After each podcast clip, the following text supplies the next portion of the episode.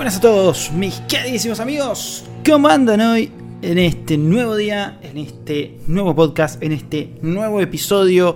Bienvenidos a todos a lo que el cine nos dejó, a este capítulo número 20, bastante especial, digamos, porque es como viste que los números, eh, digamos, redondos son como siempre especiales, ¿no? Pero bueno, justamente eh, vamos a tocar una película especial en un episodio especial como lo es el número 20 y pasamos de Morbius capítulo número 19 capítulo anterior que ya pueden escucharlo en, eh, en Spotify pasamos al otro murciélago pasamos al murciélago de DC pasamos a nada más ni nada menos que Batman de Batman que bueno obviamente entre Morbius y Batman hay un abismo es corto de diferencia es abismal la, diferencia que hay, es gigante la diferencia que hay, pero tienen que ver con murciélagos, así que bueno, vampiro, murciélagos, Batman, DC, Marvel, bueno, más o menos.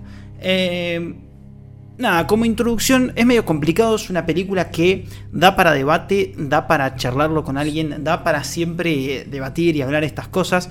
Yo en este podcast personalmente trato de no traer invitados porque es básicamente una opinión personal y fin. Eh, pero bueno, eh, como dije, es una película bastante complicada, con mucho simbolismo, por así decir, con mucha connotación simbólica, ¿no? Como que Batman es un símbolo, es un antihéroe, es un superhéroe. ¿Qué es? ¿Qué es Batman? Y bueno, a mí me gustaría empezar en general eh, este episodio como mm, de una forma media distinta, abriendo debate, obviamente que, que no voy a debatir conmigo mismo, pero sí lo voy a comentar, de una pregunta, ¿no? Dejar siempre plasmada una pregunta y es, ¿es Batman el superhéroe con mejor historia, o sea, con mejor desarrollo? Sí tengo entendido que Batman es el superhéroe que más universo, por así decir, da eh, o tiene, digamos, en los cómics como para, para plasmarlo en una película, para plasmarlo en el cine. Eso creo que estamos, el 80% de personas vamos a estar de acuerdo, imagino. Eh, porque sí, Batman es un, personaje que tiene un montón de villanos, un montón de amigos, un montón de enemigos, la ley de la justicia, un montón de todo. Batman es el superhéroe con el universo más grande, eso seguro. Pero a mí lo que me genera duda es si Batman tiene la mejor historia, ¿no? Como, digamos, el mejor contexto, ¿no? Yo creo que, como fan de superhéroes en general, es como que me cuesta decir que no, pero la realidad es que a mí me gustan mucho más otras historias. Por ejemplo, a mí me gusta mucho la historia de Flash, por lo menos en lo que es DC, ¿no? Eh, todo lo que es viajes temporales, el tema de la Speed Force, todas esas cosas que, bueno, las vemos en la serie de una forma media pobre, o sea, media fantasiosa. No, fantasiosa no, en realidad media para niños, ¿no? Pero me gustaría verlo de una forma seria. Eh, después, bueno, la Mujer Maravilla también tiene una historia hermosa. Eh, Aquaman, todos los superhéroes, digamos, que hoy en día podemos ver en el cine tienen buenas historias, pero es como que, por lo menos en el cine, Batman ocupa un lugar especial. En los cómics, Batman es como que el que tiene más universo, pero yo no sé si es mi favorito. Pero creo que en lo que es cine, eh, creo que tiene la mejor historia, el mejor no sé si desarrollo, podría ser desarrollo, pasa que como hay tantos Batman, eh, es complicado porque cada uno tiene su desarrollo. Por ejemplo, el Batman de Christopher Nolan tiene un desarrollo de tres películas donde conocemos su historia, su pasado, su presente, donde conocemos incluso su futuro, porque en la última vemos que Batman ya no, no ejerce, ¿no? Bueno, hasta que pasa lo que pasa y aparece Batman otra vez, pero vemos como un tiempo donde Batman no está, entonces es como que está bueno. Después en, el Batman de eh, Ben Affleck vemos un Batman ya capaz en sus últimos años, medio cansado, siempre igual con la misma nafta y la misma energía y la misma plata de siempre, o sea, haciendo Batman. Pero es como que lo vemos un Batman ya que ejerció la profesión por bastante más tiempo. Y ahora se nos presenta un Batman que eh, podríamos decir que está en sus inicios, es su segundo, tercer año, no me acuerdo bien, de un Batman que está muy preocupado, sobre todo por su ciudad, por Gotham, que está hundida en la penumbra, una Gotham que está destruida, que me hace acordar a cierto país en el cual vivo, bueno, no tanto, pero ustedes me entienden. Eh, Y sí vemos como esta preocupación que, que lo vuelvo a repetir de él por, por mejorar la ciudad y esta frustración que él tiene que no lo consigue, ¿no? En su primer año aparentemente no lo consiguió y la ciudad sigue siendo un escándalo, pero sí se rescata que Batman no es un simple vigilante, no es un superhéroe, no es una policía que coopera, no, no, no.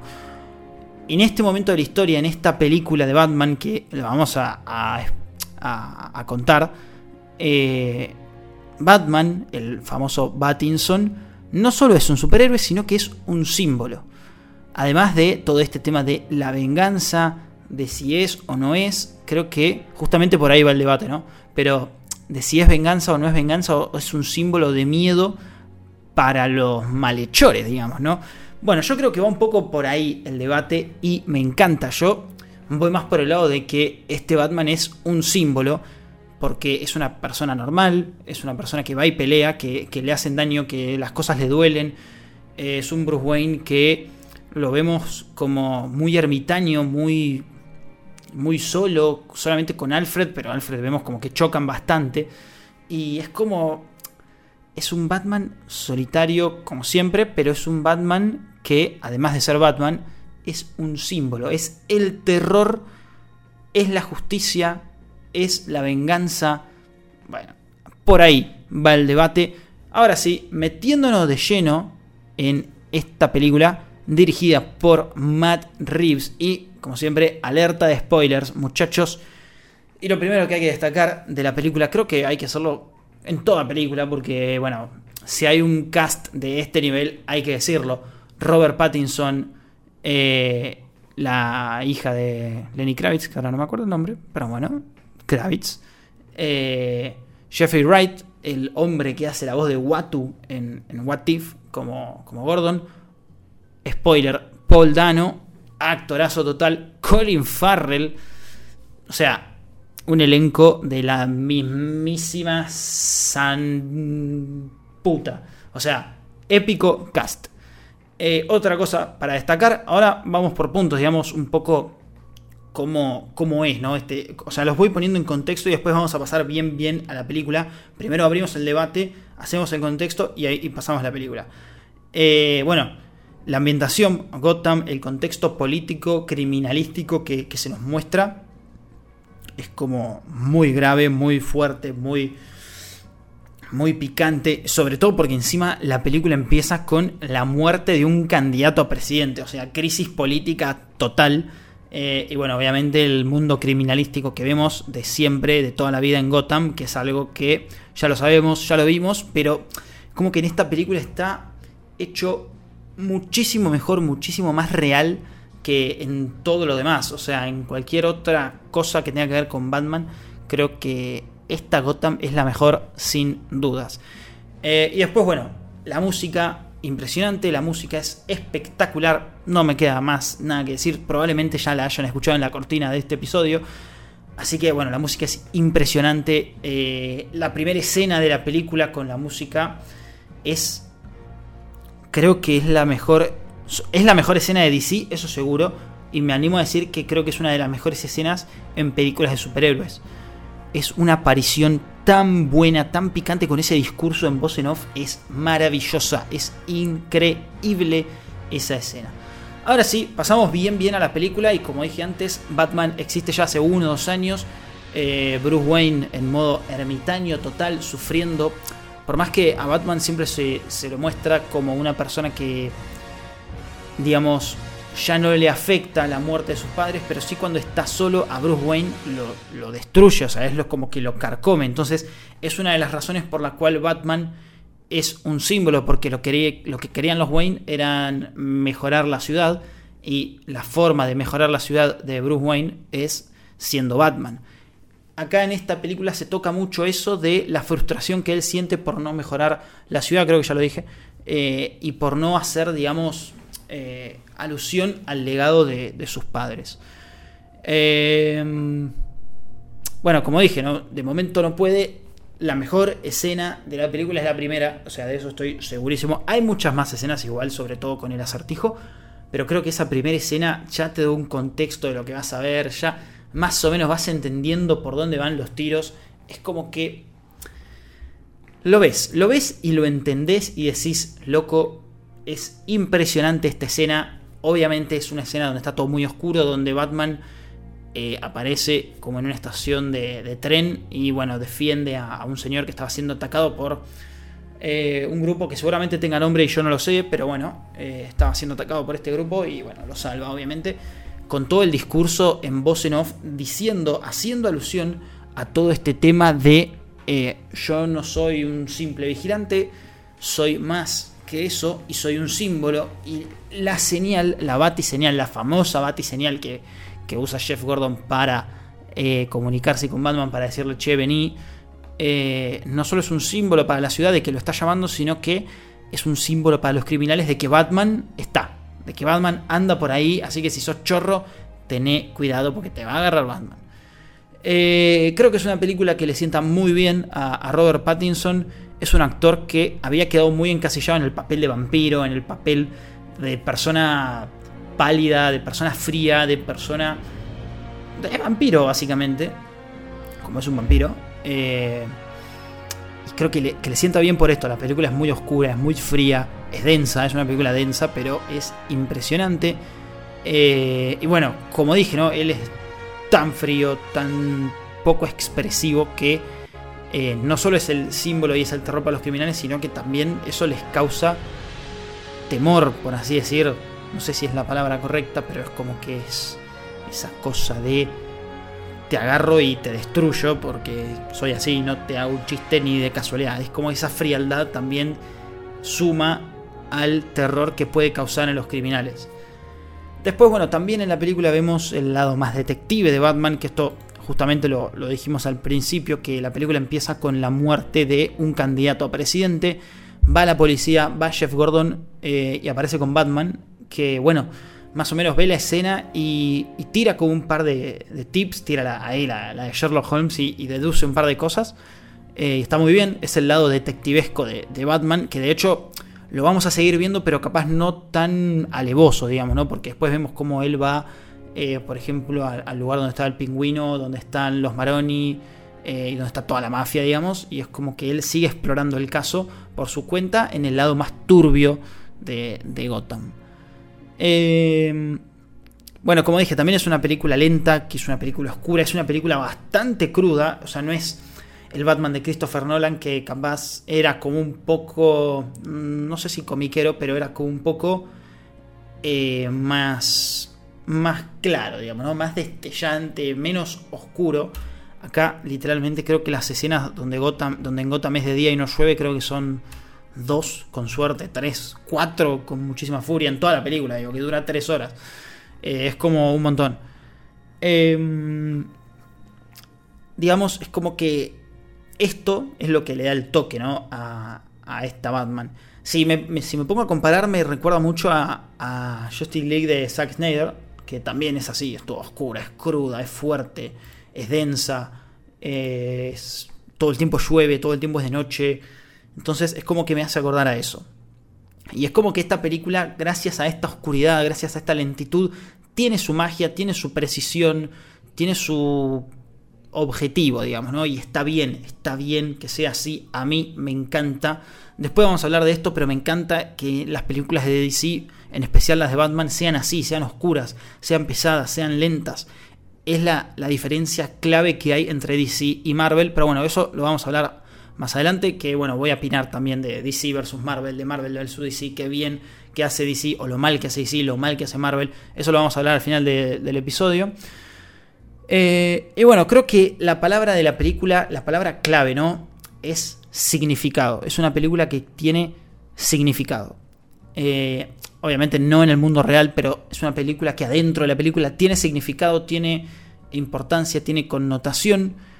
Y bueno, el significado obviamente ya lo dije, y es esto de que Batman no es simplemente un superhéroe más, es el terror, es la justicia, es la venganza, es lo peor que le puede pasar a un criminal de, por lo menos de Gotham, ¿no? Eh, una cosa para agradecer y es que no está la muerte de los padres, o sea, no vemos cómo sale volando el, collar de perlas, no vemos cómo se cae, no vemos cómo le disparan a Michael Wayne, no lo vemos, pero sí vemos eh, que en la película se mancha un poco la imagen de los padres, algo que está bastante bien, eh, justamente lo hace el acertijo, ¿no? Es como que tira la bomba y, Bruce Wayne se empieza a volver loco. Eh, por todo este tema de que terminan manchando la imagen. Obviamente la intención del padre de Bruce no era eh, hacer el trato que hizo, pero se metió en lugares donde no le convenía meterse, se equivocó, terminó pagando y bueno, esto es un poco lo que nos cuenta la película, nos cuenta el acertijo y por eso digo que es como que se mancha un poco la, imagen de los Wayne. Eh, otro puntito de color es el pingüino de Colin Farrell, que es una locura, es excelente la actuación de ese muchacho, de ese hombre, como el pingüino. La persecución, creo que es típica persecución de Batman hasta el final, porque el final de esa persecución es una maldita locura. Es muy, muy, muy, muy, muy buena. Y, y cómo Batman va, va, acercándose al auto con la música de la, de la película que creo que el que hace la música es Giacchino, o Michael Giacchino, algo así, es, un apellido italiano, no me acuerdo yo. Antes de hacer los episodios no me anoto los nombres porque me gusta que esto sea natural, que esto sea improvisado, que esto sea un poco también divertido. Así que es por esa razón la cual no me acuerdo muchos nombres, pero bueno. Eh, no me gusta andar googleando en el medio de un episodio, así que tampoco lo voy a hacer. Eh, bueno, lo de la mancha de los padres ya lo dije y el pingüino de Corin Farrell también es una locura. La persecución me encanta. Y acá pasamos a algo que, bueno, es algo que salió hace poco, que, ah, no sé, hace poco, hace un par de semanas, eh, salió una escena oculta, eh, una escena oculta, una escena eliminada, donde, bueno, la película básicamente termina con el acertijo conociendo al Joker. Se especulaba que no era el Joker, que era otro, que podría ser el Trickster era Joker, o sea, fija que era Joker, nada que ver eh, que sea Trickster y tampoco nada que ver que sea Harvey Dent, o sea, imposible. Eh, pero bueno, se termina cruzando, digamos, con el Joker que aparentemente fue como el primer villano que Batman encerró, ¿no? Porque si está en la cárcel es como que eh, lo, encerró y le ganó esta pelea. bueno, y la escena eliminada es impresionante la actuación de Barry Cogan, que es una locura porque Barry Cogan hace de Druid en Eternals, o sea, en Marvel, tipo, es una locura. Es uno de esos pocos casos que el actor comparte eh, papel en DC y comparte papel en Marvel. De todas formas, igual, ese Joker es irreconocible. Me encantó la interpretación, me encantó él como Joker, pero creo que es demasiado real y es demasiado crudo. Obviamente que está bien que lo hagan así, me parece perfecto, por lo que vamos a hablar ahora en, en nada. Eh, y está bien que sea irreconocible, que se diferencie un poco de los otros Jokers, que, sea todo más crudo, más real, más... Es que no sé cómo explicarlo, más, más gráfico, ¿no? Porque el Joker vemos realmente que tiene la cara cortada. Y eso es algo que en el Joker de, por ejemplo, de Ledger lo veíamos, pero no se notaba tanto. Era como que tenía bien esa pinta de, payaso, por así decirlo, no, de payaso, de, de Joker, digamos, no de bufón. Eh, y otra cosa que quiero hablar sobre Joker, que me parece muy importante acá, que no sé si es un error, obviamente no es un error por cómo lo hicieron, pero da miedo igual, porque la película va a volver a pasar, la película, la saga, lo que hagan, va a volver a pasar por este tramo de eh, otro Joker, ¿no? Ya antes de que salgan los trailers, antes de que salga la película, de que, se confirme a Robert Pattinson y etcétera, etcétera, se hablaba mucho de, uy, otro Batman y lo van a hacer mal, lo van a hacer bien, cuando se confirmó Robert Pattinson y que Robert Pattinson no puede ser Batman, que Robert Pattinson esto, que el otro. Ojo, terminó siendo una película espectacular, de las mejores del año, para mí va a ser, sin dudas. Eh, pero creo que acá se va a volver a repetir y es como medio... Dale, o sea, otra vez, tipo, vuelve el Joker, me encanta pero otra vez la gente va a desconfiar, digamos, ¿no? Va a decir, y lo van a hacer bien, y lo van a hacer mal, y Barry Cogan, ¿y qué van a hacer? Obviamente no se sabe, todavía falta, pero la película va a entrar en ese riesgo. Creo que es un riesgo que DC está corriendo. Le puede salir excelente, lo veo bien que se la jueguen, pero ojo que no la caguen. Y bueno, ahora sí vamos a pasar a lo que veníamos hablando antes, ¿no? A esta opinión personal de DC versus Marvel, Marvel versus DC. Ojo, Ojo, que yo no soy Team. O sea, yo soy Team Marvel, sí, pero. DC me gusta, hay cosas que me gustan y cosas que no. creo que DC tienen que explotar más estas cosas, tienen que tirar más por este estilo de película, creo yo, ¿eh? que haya menos película, que haya menos universo y que haya más películas de este calibre. Eh, va a ser un Batman recontra realístico y creo que esa es la clave para que ellos se diferencien de Marvel. Ojo, igual, eh, como dije, yo soy Team Marvel y para mí Marvel es brutal lo que hace y lo que hizo. Hacen el 85% de las cosas, Marvel las hace bien y DC creo que hacen el 70% de las cosas mal. Ese creo que es el problema. Eh, pero bueno, si bien los superhéroes de DC, que igual no son todos tan oscuros como Batman, tienen algo de esto. Y yo creo que esta oscuridad, este estilo de película, es la clave para diferenciarse. Eh, es la clave que creo que está ahí. O sea, no me gusta ver dos veces lo mismo. No me gusta ver dos UCM, uno de DC y uno de Marvel. No sé si me entienden. Y creo que el universo DC no tiene que ser el UCM, tiene que diferenciarse. Creo que el universo DC tiene que terminar. O sea, los desastres que está pasando con Flash, eh, los atrasos otra vez. Creo que el universo DC, por lo menos el universo DC de ahora, ¿no? Me refiero a, al de Flash de Ramiller, al de Aquaman, al de la Mujer Maravilla de Gal Gadot. Ojo, que después lo pueden recastear y hacer todo un universo nuevo, incorporándolos al de Robert Pattinson. Ojo que eso lo pueden hacer tranquilamente, pero yo creo que eh, el universo de DC está muy complicado, está haciendo las cosas bastante mal. Y no solo o sea, los directivos, los actores, el tema de Flash con Ezra Miller no puede pasar. Y esto lo estoy improvisando totalmente porque creo que no puede ser que permitan a un actor hacer todas las cagadas que hizo, todos los problemas que está teniendo y que le sigan permitiendo hacer la película creo que ya está, es momento de recastear. Obviamente que no lo pueden hacer ya porque ya la película está grabada, eh, pero no pueden atrasarla otra vez, ya los fans están hartos de los atrasos, y yo me incluyo. Y no solo los atrasos que Marvel tuvo, o el caso Morbius, por ejemplo, o el caso Black Widow, que por los atrasos terminó siendo bastante fail, sino que los atrasos en general de cualquier película, o sea, basta de atrasos. Basta de permitir hacer a los actores cualquier cosa y que esto arruinen las películas, viejo. Si Ezra Miller no se comporta en su vida privada y le tienen que jugar en contra para la película, y bueno, yo lo siento, me parece un actorazo, me parece que hace bien el papel, pero yo quiero ver la película de Flash. O sea, si tienen que ponerme a Gran Gustin, y bueno, que, lo pongan, ¿qué se le va a hacer? Obviamente Gran Gustin es otro tipo de, Flash, pero bueno. Es lo, lo, que hay, es lo que pasa. O sea, todo el mundo quiere una película de Flash y no la. y la vuelven a trazar por culpa de lo que está pasando con Ezra Miller, que igual ah, debe haber otras razones, no solo debe ser el problema, pero otra vez, y es como que ahí es donde DC se manda las macanas, ¿no? O sea, Warner en realidad, no sé si DC en general, pero bueno, creo que si DC hiciera el tipo de este tipo de películas como Batman, como Joker, eh, incluso la la Justice League de Zack Snyder. O sea, creo que DC tiene que ir por ahí. Bueno, Batman vs. Superman es una película de este estilo y creo que es una de las que más gusta. De hecho, hace un par de días veía a varios creadores de contenido que la ponen como... No todos la ponían como la mejor, pero la ponen top 4, top 5 eh, de películas de DC. A Batman vs. Superman, que es una película oscura, es una película cruda también. Y, y, es una película que capaz a mí la verdad no me gusta tanto, pero es una película de este estilo y le fue dentro de todo bien, porque que a mí no me guste no significa que le haya ido mal. Por eso digo, eh, DC tiene que ir más por ahí. O sea, en películas como las que nombré antes, es cuando DC más se luce. Joker es una barbaridad, es una excelente película. Zack Snyder también. Eh, bueno, Justice League de Zack Snyder, ¿no? Eh, esta de Batman también. Son espectaculares.